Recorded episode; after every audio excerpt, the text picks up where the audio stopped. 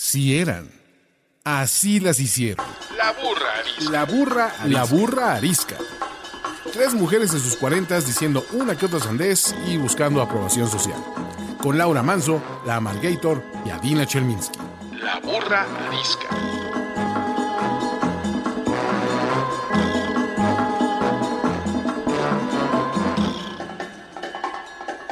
Hola, ¿cómo están? Bienvenidos a un episodio más de La Burra Arisca. Mi nombre es Laura Manso.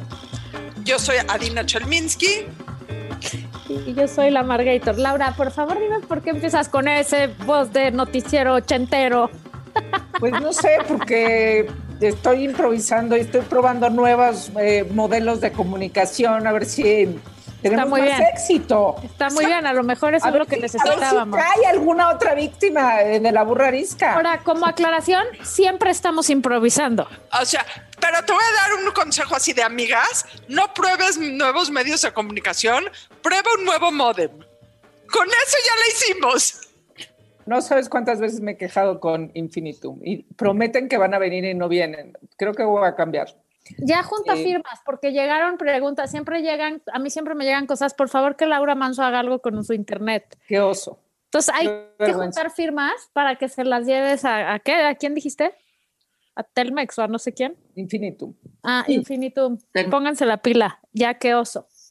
Infinitum. Bueno, y para comenzar este programa, si suena noticiero ochentero, pues ya ni modo. Eh, les queremos presentar a nuestra invitada de hoy, eh, Lolita Beistegui. Lolita es la directora general del Sistema Papalote Museo del Niño. Lolita, gracias por estar aquí. Gracias por estar con ustedes, qué diversión. Y vamos a platicar, pues precisamente de lo que ha pasado con los museos, de lo que está pasando con los museos, eh, porque pues no queremos hablar de vacunas, ¿no? Queremos hablar de soluciones, queremos hablar de cómo, cómo jalar para que esto, porque muchos negocios, entre ellos ya sabemos, los restaurantes, eh, los museos, están eh, pasándola muy duro. Entonces, pues estamos aquí, invitamos a Lolita y eh, pues para informarles qué podemos hacer y para ver si se nos ocurre algo funcional. Pero antes de eso, por más rimbombante que sea nuestra invitada, como es la de hoy, Porque nada más quiero hacerlo notar. Es toda una dama. O sea, ya me siento mal que no me arreglé porque la invitada del día de hoy viene guapa, elegante, toda una señorona y una Con un dama saquito, y no- con un saquito, este, muy proper, ¿no? muy proper y nosotras proper. tres pelafustanas. no, pero se me hace que abajo está en pijama, Lolita. O sea, No que creo. aplicarla de que se pone el saco. A ver, A ver, ¿qué, anyway, qué zapatos traes? ¿Qué zapatos traes? Yo, Lolita, Sí. Ah, mocasines, obvio. O sea, no traes chanclas, ni así, ni estás descalza, ni algo así pandémico. Hace frío, mocasines. Ni, ni crocs. Para combinar con el saquito, ¿no? Está bien.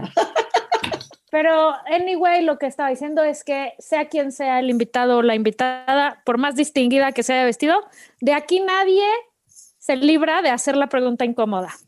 Así es que, doña Lolita, Ahí les va, ahí les va, ahí les va. Estoy sentada frente a tres mujeres súper irrelevantes, libres, provocadoras, em, y comparto al 100% esa actitud. Pero me pregunto, ¿qué es lo que hacemos en México que miles de mujeres viven presas de sus familias, de sus parejas, de sus condiciones sociales y económicas? Ok, vamos al próximo. Nos vemos en el 2022.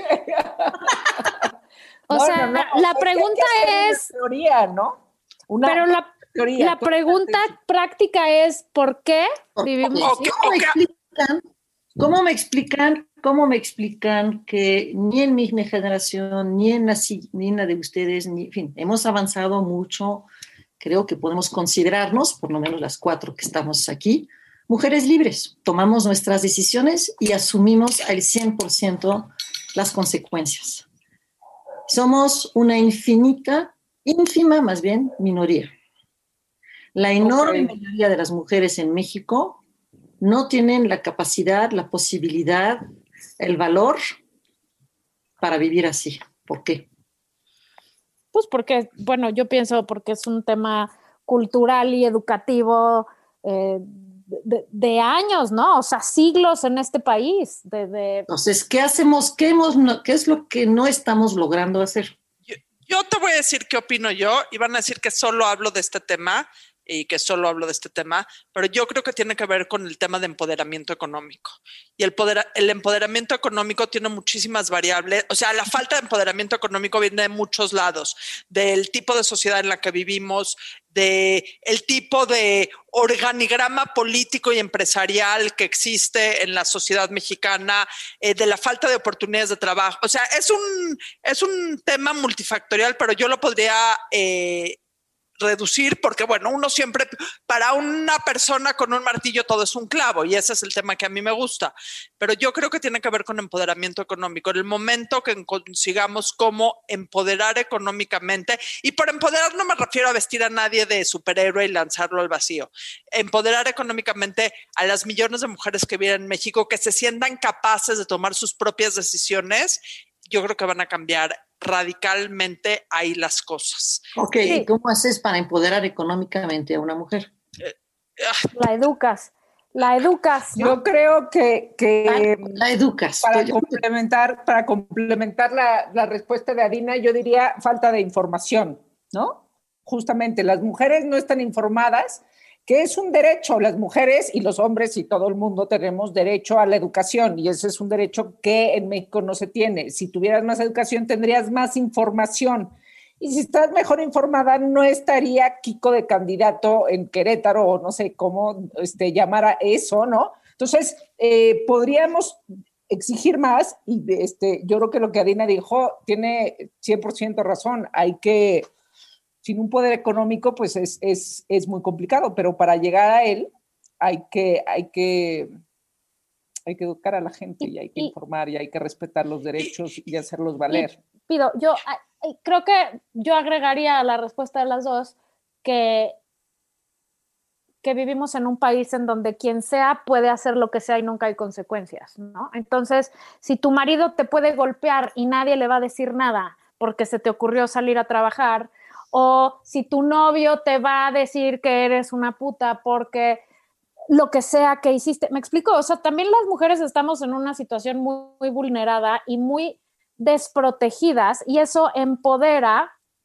no, no en la buena manera, pero a los hombres a en seguir valentona. sometiendo a las mujeres, ¿no? Y, y, es una gran razón por la cual las mujeres con poca educación y poco pelo rosa como el de Adina y todo lo que conlleva eso, se quedan en su casa guardadas, ¿no? Y, y, no se atreven a hacer más cosas y a, como tú bien dijiste, tomar sus decisiones y decidir ser libres, porque el miedo te hace decir, puta, no, y si me quitan a mis hijos, y si me golpea, y si me mata, ¿no? O sea, creo que eso también Pero es... ¿sabes qué? Más allá, más allá de que si me quitan a mis hijos, que eso es obviamente muy extremo, es, y si no encajo, y, este, y si me juzgan, ¿Y qué va a decir la cookies? Porque, porque este, una de las cosas que a mí me sorprenden y me siguen sorprendiendo es que el tema es desde lo más arriba de la clase socioeconómica de México hasta el más bajo. Nadie se libre. Pero y te voy a decir una cosa. Muchas es... niñas bien mexicanas viven absolutamente amarradas y presas de unos prejuicios y, este, y los, la primer obstáculo empieza con el papá y la mamá, ¿no? Este, y, escuelas. Vuelve a ser falta de información, Lolita, porque si, porque si una, una mujer que tiene miedo de, y si no me aceptan y si no encajo, ¿no? Más allá de otros miedos quizá mucho más, ¿no? O sea, importantes, sigue siendo la falta de, de información. Si, si, uno se pone las pilas y se, se, pone a trabajar en uno mismo, podría, podría resolver esa parte del miedo. Ok, ayer a mí me dijeron hace dos días, el viernes, ¿no?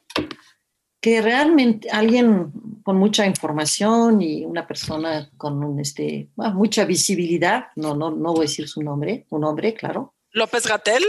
Me decía que los, las mujeres, lo que realmente nos gustaba a las mujeres era ser contenidas. Una afirmación.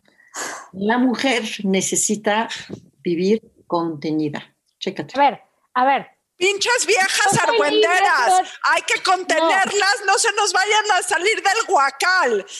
Tal Perdón. cual. O sea, no se vayan a, a- de- pinches No vayan a viejas una descarriadas, desca- No viejas vayan a hacer una amenaza. No, No vayan a hacer una No vayan. Claro, no van Ahora- a hacer una revolución.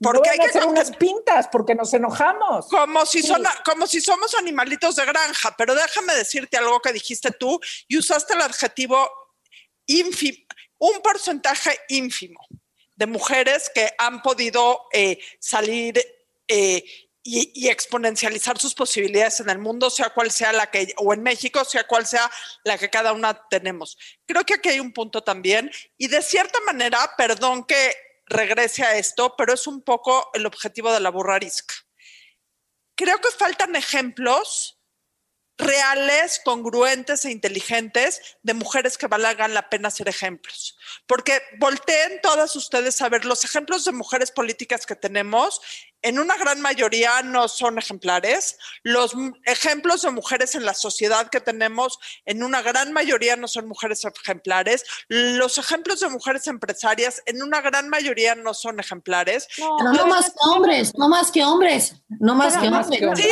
pero, cuando eres mujer, cuando eres mujer y estás saliendo adelante, necesitas más el ejemplo.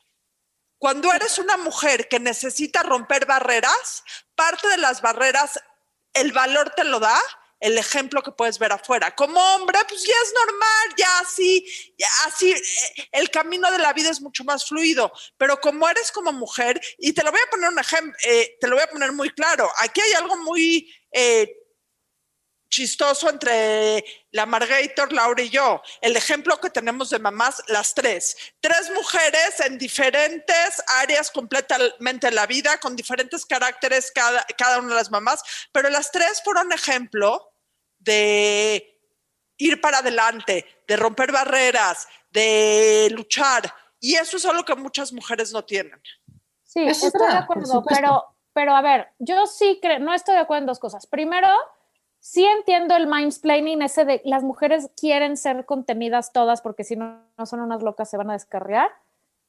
Asquerosa respuesta. Pero tampoco hay que ser radicales. Yo sí necesito que sentir contención del sponsor cuando necesito o de mi papá o de mis amigas. O sea, una cosa no quita la otra, ¿no? No más para aclarar. Pero también O sea, los hombres claro que es necesitan necesario contención eso. a No, ¿Qué veces. tipo de contención? O sea, digamos. Pero no es que no lo necesitemos. Lo que pasa es el contexto donde lo puede decir un hombre como este señor, de cuyo nombre ni queremos saber para no enchilarnos. ¿No? O sea, pero son de- tampoco hay que ser radical. O sea, claro que necesitamos contención a veces. Luego, ya que nos cae en la boca es diferente. Y lo, y lo otro con lo que no estoy Todos de los acuerdo es seres que no- humanos necesitamos contención. Sí, que no hay ejemplos. Yo creo que sí hay, pero no hay suficientes. Y creo que es una cosa que está empezando a ver. Y creo que además, una cosa que precisamente esta sociedad tiene que está podrido es que si no eres súper famoso, entonces no eres un, no, o sea, la fama es parte de ser un ejemplo a seguir. Y no es cierto. Yo creo que si vemos alrededor en el ecosistema emprendedor y en, en muchas áreas, está lleno de mujeres chingonas, lleno. Totalmente. No, no, no. hay Pero no son ejemplos, pero, pero, pero no sobresalen como ejemplos. Es O sea- que yo creo que el ejemplo principal no es que sobresalga, es tener, son, y lo, lo dijiste tú, las mujeres que tenemos cerca. Y entonces, en respuesta práctica, ¿qué haría yo para, para mejorar esto? Es en formar mujeres, nuestras hijas, nuestras sobrinas, nuestras, ujú. viéndonos ser ese tipo de mujeres, ¿no? Porque pensar en, ah, es que necesitamos ejemplos este, súper extraordinarios de mujeres súper famosas y exitosas, claro que ayudan, claro que ayuda a ver a Kamala Harris o a quien sea, pero, pero esas no son tan, o sea, no, no te espejeas tanto, te Pe- pero- espejeas con tu mamá, con tu tía, con tu amiga. Pero para un grupo enorme de mujeres cuya mamá, tía eh, y círculo más íntimo no, o sea, están envueltas en este círculo vicioso de lo que queremos, del adjetivo que le queramos dar, el tener ejemplo de mujeres un poco más lejos, eh, creo que es muy importante. Claro. Y hoy por hoy, lo que vemos, por ejemplo, para las chavitas o para las mujeres jóvenes, los ejemplos, y estoy usando comillas para todos los que no están viéndonos y no están oyendo el podcast, 20 comillas. Los ejemplos que hay en redes sociales eh, de mujeres a las que tienen acceso como ejemplo una generación o dos generaciones de chavas, la verdad es que es un poco patético, lo cual demuestra que soy muy vieja porque no las entiendo, pero a todas, porque, pero a todas luces no son particularmente ejemplares. De acuerdo, pero en la medida que los pequeños entornos se vayan llenando de más mujeres, pues más mujeres de esas van a llegar al, al, a los foros grandes, ¿no? ¿Tú qué decir, dices, ojalá, Lolita? Ojalá, ojalá, ojalá tengamos un camino para adelante y ojalá haya cada vez más mujeres capaces de romper sus propios techos de cristal, que cada quien lo tiene, lo tiene diferentes. A mí me, me, me preocupa profundamente que una de las consecuencias de esta crisis sanitaria es la deserción escolar de las niñas en México. Es brutal, altísimo. Dos millones, sí. Mucho más que los hombres. ¿Por qué? ¿Por qué? Este, ¿Por qué? ¿Por qué las niñas no pueden Me voy a dar un ejemplo de por qué, por ejemplo. En mi casa trabajaba una chava, durante tres años estuvo conmigo y, y se fue hace unas semanas a, pues a descansar y a estar, porque se quedaba por periodos largos y iba Sí. por periodos largos y así para prevenir contagios, ¿no? Y no pudo regresar porque la mamá se enfermó gravemente, no de COVID, de otra cosa, Ujú. y sus hermanos le dijeron, tú te quedas a cuidarla. Tú Te eres toca. la que vas a renunciar a tu trabajo, Te toca. tú te vas a quedar a cuidarla. ¿no? Este es un problema en este país cañón, que las mujeres son las que tenemos que ser, las que cuidamos a la mamá, al, al hijo de la otra hermana porque gana más, o del hermano, o de, ¿no? O sea, como que Y, cumplimos y- tantos, o sea, cubrimos, eh, las mujeres, sobre todo en los niveles económicos bajos, pues son las responsables de todo. Entonces, pueden tener un trabajo, pero en el momento que cualquier cosa sale, o eh, un trabajo o un estudio, ¿no? Tienes que dejarlo para encargarte y ocuparte de tu mamá, de tu papá, de tus hermanos, de quien haga falta. Pero, en fin, esta es mi pregunta incómoda, porque me sigue incomodando, porque yo, yo me dedico desde hace ya varios años en, en, en, en, en trabajar para, yo te diría, inocular ya en los niños este, el, eh, el, el apetito por el riesgo, el, el ser capaz de tomar riesgo y poder pensar que te puedes equivocar y que si te equivocas no va a pasar nada. Y um, entonces seguimos, sí, sigamos trabajando para que Y por haya aprender. cada vez ¿no? más niñas que digan no, A ver, me, re- me regreso, porque si esta mujer hubiera dicho "Mm, no, me regreso, hubieran tenido que encontrar una solución. Lo que Exacto. pasa es que muchísimas miles de mujeres no se atreven a decir no, porque sienten, se sienten culpables. Y nada más para que veas cómo está este tema en nuestra cabeza, el jueves vamos a hablar en las chelas de menstruación digna, eh, que es un tema importantísimo para las niñas. Y el próximo jueves vamos a tener aquí en las chelas, en su programa favorito de los jueves, a una muchacha de 20 años de Oaxaca, que es una maestra mezcalera en contra de todo lo que le ha dicho el pueblo de que puede ella no hacer. Entonces, sí es un tema eh, que, que a nosotros también nos incomoda y que tratamos de, si no darle una solución macro, por lo menos encontrar una solución micro. Te quiero hacer una pregunta que creo que une perfecto la pregunta incómoda con el tema de hoy. Tú trabajas, ¿cuánto tiempo llevas trabajando en el sistema papalote? Diez años. ¿Hay alguna diferencia en cómo los niños varones abordan el conocimiento cuando llegan al museo versus las niñas mujeres o que llegan al museo? ¿Hay alguna diferencia en- entre niños y niñas? No, quien pone la diferencia son los padres. Un niño no tiene ningún prejuicio, ninguno. Un niño y una niña, este, naturalmente, si les dices, si les pones un reto, el que sea, un, un reto, un juego, lo van a hacer igual. El papá o la mamá le decir, es que mira, tú, tú hoy este, te vas a lastimar, eso, eso, eso está muy difícil, este, eso te queda grande, eso, son, son los papás este, que espontáneamente ponen una limitación a la niña. En Papalote pusimos, este, tenemos el tema de género muy importante y en todo nuestro espacios este, de maker pusimos máquinas de coser. ¿no? Es, una, es una herramienta fantástica, creativa. Ningún niño tiene este, ningún tipo de prejuicio en hacer una, en coser una capa de héroe, ninguno. quien en algún momento le puede cuestionar por qué mejor utilizas el martillo y dejas la cama de este, la, la máquina de coser a tu hermana, son los papás. Entonces, para contestar tu pregunta, los niños no tienen esa, por lo menos Siempre, los no, no nacen con esa, es, es la sociedad la que los, los Hay un libro, hay un libro que se llama, hay un libro que se llama The Confidence Code que eh, escribieron dos periodistas norteamericanas. Siempre lo cito, pero me parece un gran libro que, que, que lo que hicieron fue entrevistar a muchas mujeres poderosas en Estados Unidos de diferentes ámbitos y encontraron que precisamente no tenían confianza en sí mismas.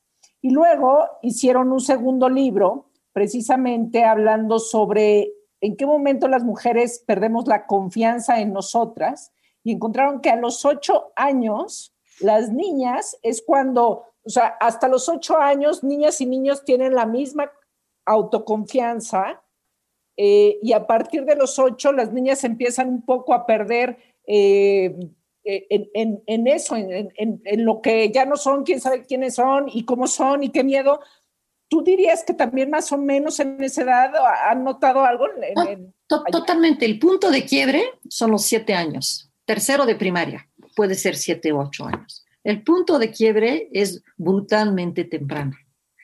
A partir de tercero, tercer grado de primaria, se vuelve la, la brecha se vuelve exponencial.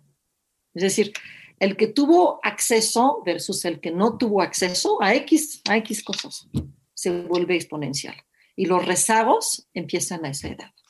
Para cuando llegas este, al último año este, de la escuela, de la educación básica, puede ser irremediable. Entonces, este, tenemos muy pocos años sabiendo que la mayoría de los niños en, en México, por nuestro sistema educativo, empiezan a escolarizarse a los cinco años, dos años. Es terrible. De ahí la importancia de invertir en primera infancia y de ahí a em- empezar a trabajar desde los primerísimos meses de nacimiento. Obviamente desde la gestación, pero desde el nacimiento y los primeros meses. Lo que ahí- sucede en los tres primeros años para poder prepararte a estos famosos siete años. Ahora, ahora hay que exponenciar eso a, un, a dos años de pandemia y todo el drop-off que hay ahorita de escuelas privadas Tal- y públicas, ¿no? O Tal es- cual. Es, tal es cual. gravísimo lo que Gravísimo. está pasando en cuestión de educación, en la pésima decisión de no meterle al internet y de escolarizar por la televisión eh, a, a niños de, de- siendo de 22 años, todos por igual, ¿no? Pe- Es Este, peor todavía en la criminal decisión de no permitir el regreso a clases. Es decir, este, en la mayoría de los países del mundo, Todos han regresado. hubo regreso a clases muy pronto. En México no. ¿Por Sí, qué? Por lo menos una o dos veces por semana, ¿no? Van escalonados y, y Bueno, ven, hay, hay, hay, hay un regreso a clases, hay una convivencia. Entonces, en, en- en efecto, ahí todavía no tenemos, apenas están empezando a conocer y a reconocer, sobre todo porque muchas veces antes de conocer un problema hay que reconocer que existe. Claro. Tenemos una autoridad que niega que existe el problema. Entonces, empezamos por ahí.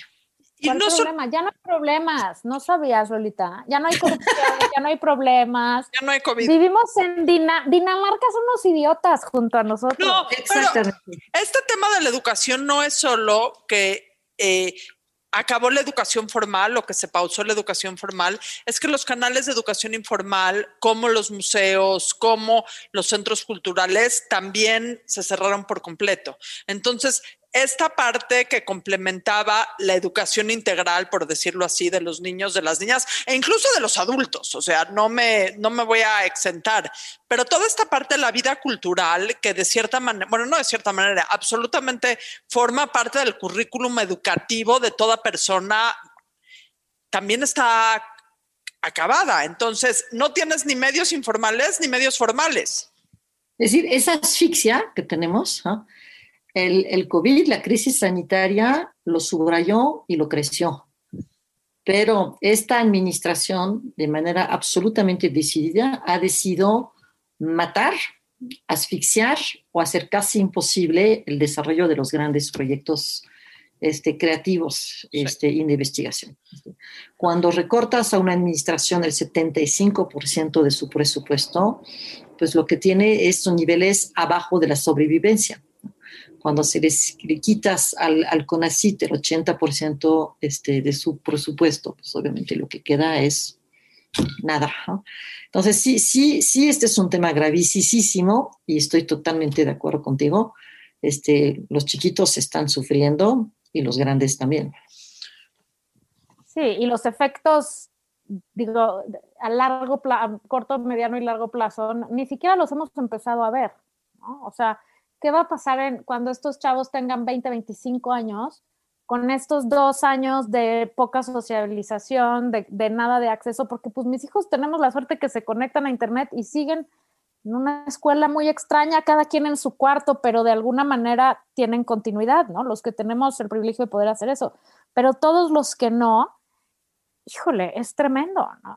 Y la parte, decía Dina, eh, pues formación cultural, pero también es una, eh, una cuestión que tiene que ver con la salud mental, ¿no? No, no las mejores sociedades son las que tienen una oferta cultural muy amplia y que permiten en efecto a los seres humanos, este, ¿no? Y a, las mentes humanas eh, poder, eh, no sé, resolver mejor, ¿no? las, las broncas de la vida cuando hay una oferta a una oferta cultural. ¿Qué pasa en los niños, Lolita? ¿Qué les está haciendo falta a los niños? O sea, sociabilización, sí, este aprendizaje, sí. Eh, estimulación, sobre todo. Estimulación. A ver, este, como tienen toda razón de, de diferenciar este, este, los niños privilegiados y los que nada más tienen aprende en casa. Es un mundo. ¿eh?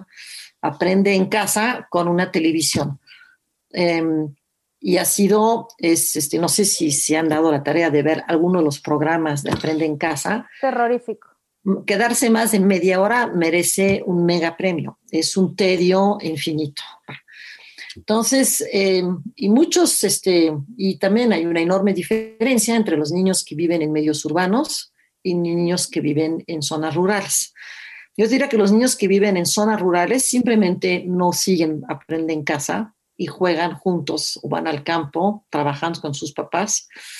Y de alguna manera la estructura este, familiar, este, el barrio ayuda. Sufren, yo creo que menos falta que estos, que no los verifiquemos con especialistas, pero que los, los niños en zonas urbanas. Pero, perdón, puedo hacer una interrupción pequeña ahí, pero ahí imagínate otra vez, todos esos niños no van a saber escribir y sumar y restar. Y ya estábamos en un país que ya habíamos avanzado la parte de la alfabetización, ¿no? Lo que... O sea, ya era rarísimo encontrarte a alguien que no supiera leer o escribir. Y vamos a regresar a eso. Pero sería mejor reconocerlo. Es decir, lo peor que nos podría suceder es pretender que este año claro. fue cursado normalmente, entonces te brincas al siguiente grado con un conocimiento que no adquiriste. Entonces claro. se, se, vuelve una, un, vamos, es, es, es dantesco que reconocer que este año fue eh, perdido por las razones que sea, sería implicar reconocer un fracaso, que ya vimos que esta administración no hablamos de fracaso, el fracaso no, no existe. Y entonces, este, pretendes que esa competencia fue adquirida. Y, um, y, desconocemos absolutamente lo que va a pasar, pero obviamente el niño que, que iba a entrar este, a segundo de kinder y donde iba a empezar a reconocer las letras, las va a terminar sin reconocer las letras y así sí. sucesivamente, no hay ninguna razón. ¿Qué les falta? ¿Qué les falta? ¿Cuáles son, han sido de los grandes este, problemas de los niños? El miedo. Este, obviamente, más allá de la necesidad de socializar, de convivir, este, de regresar a su normalidad, los niños chupan el ambiente que hay alrededor suyo, la incertidumbre, el no saber de qué va a estar hecho mañana, si voy a seguir con trabajo, todas las conversaciones que tienen los adultos en torno a la pérdida del trabajo. Las noticias. ¿no? To, todo, esto, todo esto genera una, unos niveles de angustia y de miedo terrorífico. Obviamente la enfermedad, la muerte, la muerte que ha llegado a, la, a una enorme, yo no a decir si en la mayoría, pero una enorme cantidad de casas está la muerte. Entonces, este, son, son niños que necesitan asistencia psicológica, necesitan un acompañamiento. ¿Quién se los va a dar?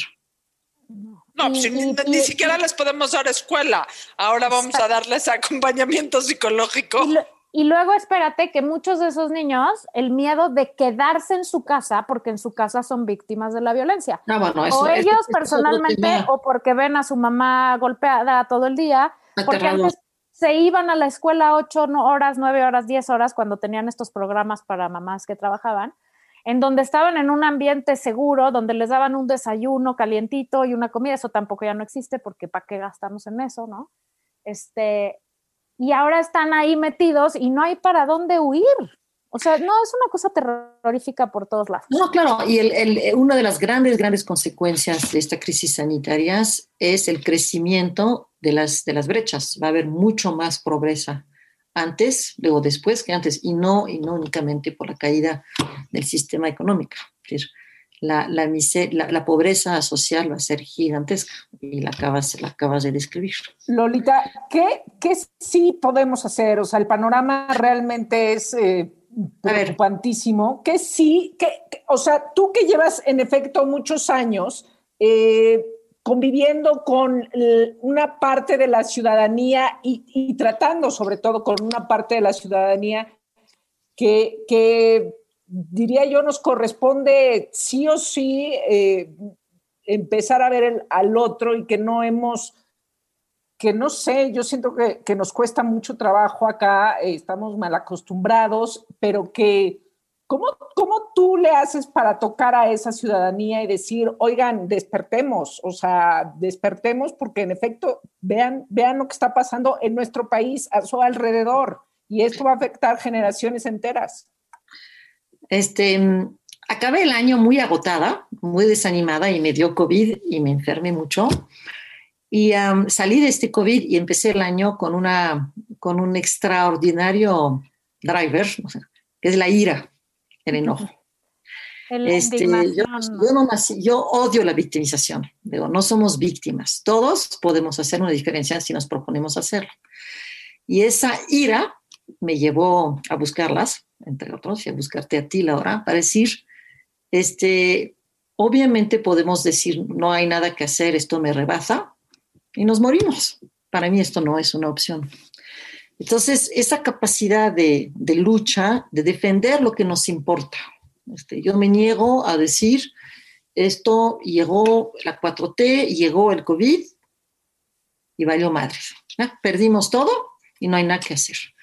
Sí hay algo que hacer, no, no podemos todo abrazar todos, pero sí podemos escoger aquella causa que nos importa. A mí, yo he dedicado mi vida profesional a la infancia y concreta y más aún a la primera infancia, que es un segmento que estaba totalmente desprotegido y desatendido en México. Y la primera infancia, les recuerdo que es de la gestación hasta los cinco años, que es la edad oficial para entrar a la escuela. Antes de eso, cinco años en México no hay ninguna ley, no hay absolutamente nada que este, proteja este segmento de la población y son años claves.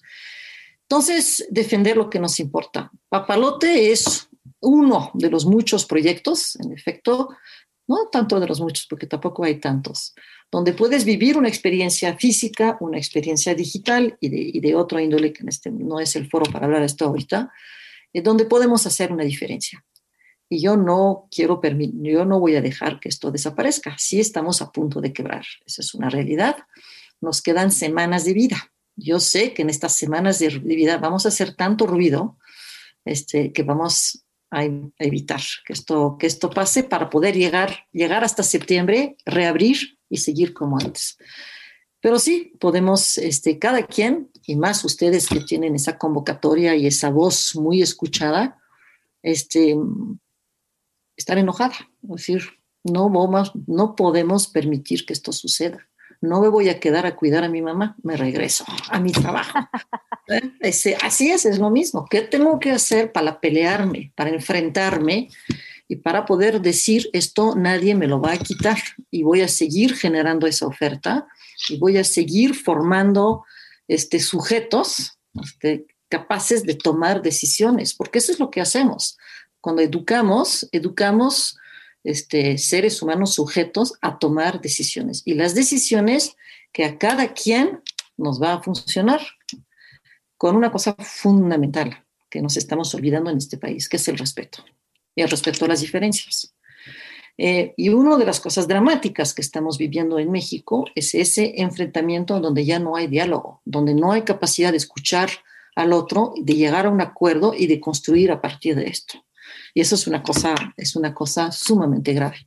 Entonces, aprender a escuchar, aprender a trabajar juntos a, partir este, de tu este, especificidad como ser humano, ¿qué puedo hacer para ir por más? Y eso desde el momento uno en que naces. Y nadie está condenado. Eso no es un derecho cultural. No, nacimos este, para, para fracasar. para, para ayudar al papalote podemos hacer dos cosas. Al papalote y a instituciones semejantes. Podemos seguir las instrucciones que tú nos digas eh, para salvarlo, sin duda, y cuenta con nosotros. Y también podemos ir a votar cuando sean las elecciones. 300%. Y acordarnos que esto tiene que parar, que no podemos seguir permitiendo que nos desmadren el país de esta manera. Pero como esa es otra historia y no nos vamos a meter ahí. Pero va mucho, a ver, no, no. vamos a salvar al papá. No, a ver, esto se llama participación. Es decir, si no participas como ciudadana, si no te comprometes a algo, no puedes decir, ah, es que yo veo YouTube y soy la mujer más feliz. De... No, es decir. Soy activista de Twitter. Soy activista de Twitter. ¿ah? Nos encantan esas. Bueno, yo les voy a decir qué podemos hacer y ya no bullshit. Métanse ahorita a la página. Acabas de recibir un donativo de 5 mil pesos de la burra arisca porque ya me metí a la página mientras están hablando y espero que esto, de parte de todas nosotras, y espero que esto sirva como ejemplo a todas las que están oyendo.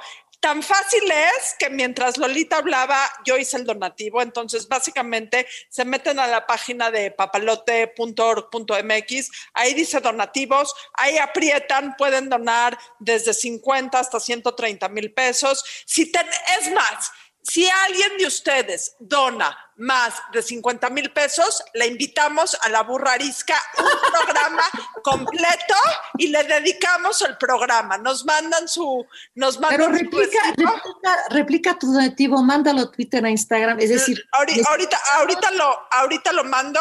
Eh, entonces, no nos tenemos que perder. Son cuatro muchas, Muchísimas gracias, porque este es un gesto muy concreto de donar 100 pesos y más, súper concreto este, y poder decir hashtag amo papalote, hashtag salvemos papalote, para así crear este, que esta comunidad, comunidad papalote, se despierte, actúe y ponga presión, ponga presión a que todos podamos hacer una diferencia y obviamente la autoridad también. Es decir, Papalote en su inicio es un modelo... Este, ¿Cuántos años tiene el papalote? Yo me acuerdo perfecto. Quiero recordar, 27 años. Papalote es un modelo único, porque Papalote se hizo gracias a la suma de gobierno, sociedad civil y empresa. Y ese modelo, es decir, la famosa unión hacia la fuerza, ese es lo que tenemos que recordar. Estamos en un momento donde la autoridad quiere hacer a un lado todos los demás este, actores y quedarse este, solo tomando decisiones e implementándolas. La sociedad civil en México, la ciudadanía ha cambiado enormemente en 27 años. Hay una sociedad civil de pie, activa, este, y aquí hay, hay tres dignas representantes. Eh, y, eso es el gran, gran diferenciador, que ponemos presión a quién? A, nuestras, a nuestros gobiernos que nosotros elegimos y los elegimos para que lleven a cabo este, una función y entre otros es garantizar la educación de los niños. Y además que yo digo que el, el, único remedio que este país tiene para el futuro es la sociedad civil, por el momento. No dudo que por ahí hayan líderes, pero si queremos salir de este mierdero, nos toca a nosotros pararnos y hacer algo.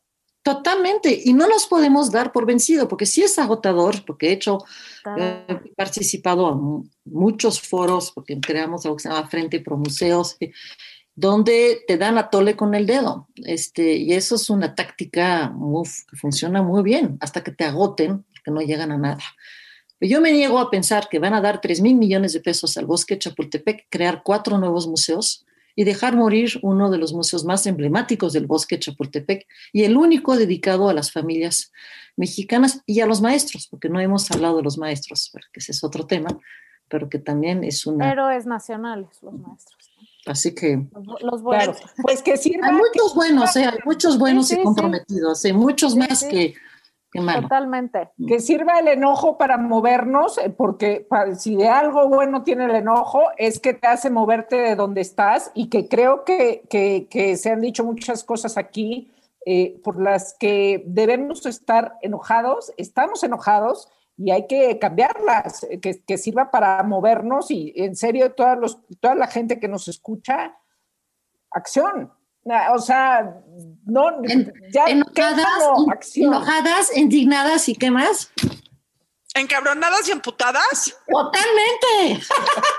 Oigan, ¿se acuerdan? Hace como, hace como 10 años, Emputadísimas, emputadísimas. Hace como, como 10 años hubo un movimiento que se volvió internacional, que empezó, creo, en Francia, que se llamaba Los Indignados. Y era un pequeño librito, era un escrito muy pequeño que justamente hablaba de eso, de que cuando ya no puedes hacer nada y cuando te sientes impotente y cuando estás que crees que no depende de ti, la indignación es una gasolina poderosísima para mover a la sociedad, ¿no? Es decir, Claro. es lo que basta, te hace, es lo que te basta, hace resistir, es lo que te hace exacto, ¿no? Y, resistir. y también pararte y, y enfrentar y luchar y decir, como bien dijiste, ni madres, no me van a quitar este museo. Punto final, voy a ver cómo le hago, pero. Papalote va a abrir en septiembre. Entonces, queridos y conocedores podescuchas, estoy, yo estoy segura que todos los mexicanos, por lo menos en la Ciudad de México, todos hemos ido al papalote por lo menos una vez, ¿no? Bueno, pues es hora de, parte de nuestro paisaje, perdón. tantito.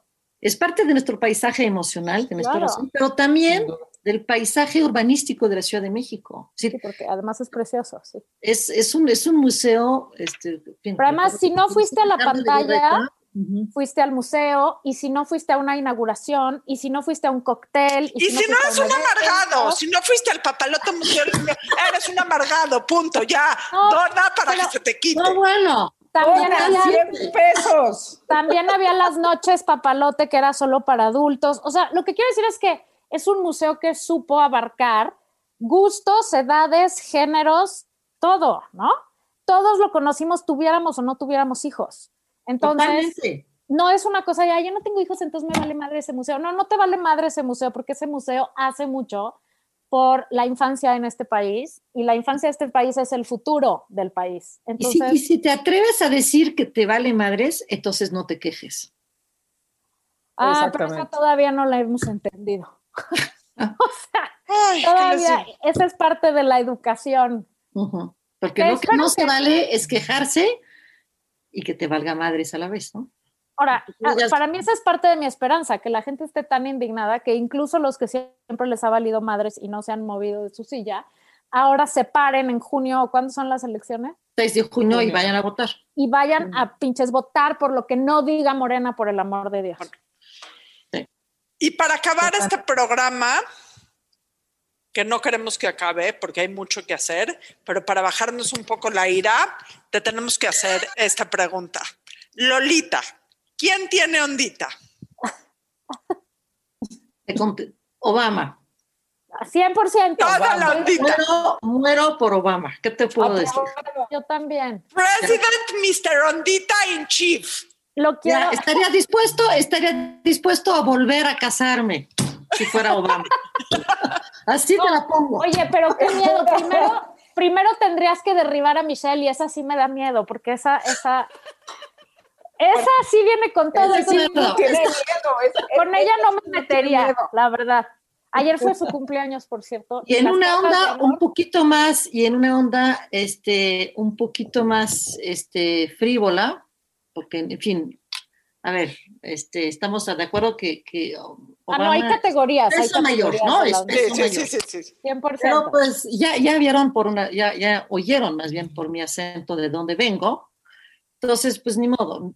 Pedacito de mi corazón está con Alain Delon. Ah, sí. Pero Ah, Alain, wow. Alain Delon, antes de pasar por retirarse la cara cuatro Ah, mil no, veces. no, no, de- no, a ver.